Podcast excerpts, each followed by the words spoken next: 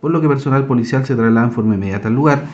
entrevistándose con una persona adulto mayor, quien se encontraba visiblemente lesionada, quien indica que momento antes había provocado una riña donde participó su hijo con otros tres individuos, y él al salir al auxilio de su hijo fue también lesionado por parte de estos individuos. En el SAR, Carabinero es alertado de una presencia de, un tercer participante en esta riña,